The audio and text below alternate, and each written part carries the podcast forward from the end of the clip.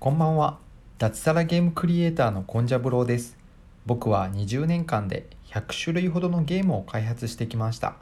そのあたりのノウハウをゲームクリエイターを目指す学生向けに Twitter とブログで発信しています。もしいいなと思っていただけましたらフォローよろしくお願いいたします。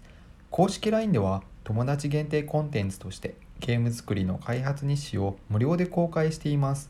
ゲーム作りの裏側に興味がある方はブログ記事からお友達登録をお願いします。さて今日もブログを更新しました。テーマは個性で勝負する時代です。令和の時代になって世界的に個性で勝負する時代になっています。各業界でブランディングが意識されているのはどのサービスを利用しても品質面で差別化しづらくなっているからです。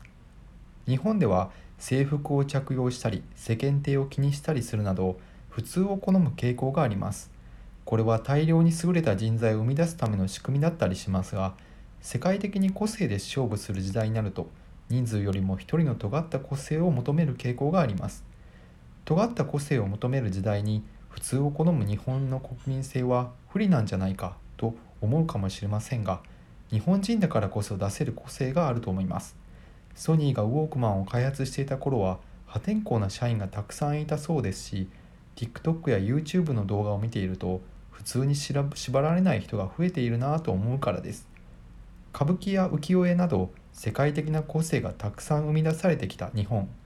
日本人にはまだまだ世界レベルの個性が眠っていると思います。以上差し当たり今思うことでした。私コンジャブローはブログにて平日毎日4センチから6センチの記事を書いています。Twitter や公式 LINE もよろしくお願いします。何か挑戦したいなと思っている方はお気軽にフォローください。一緒に継続していきましょう。それでは明日もよろしくお願いします。おやすみなさい。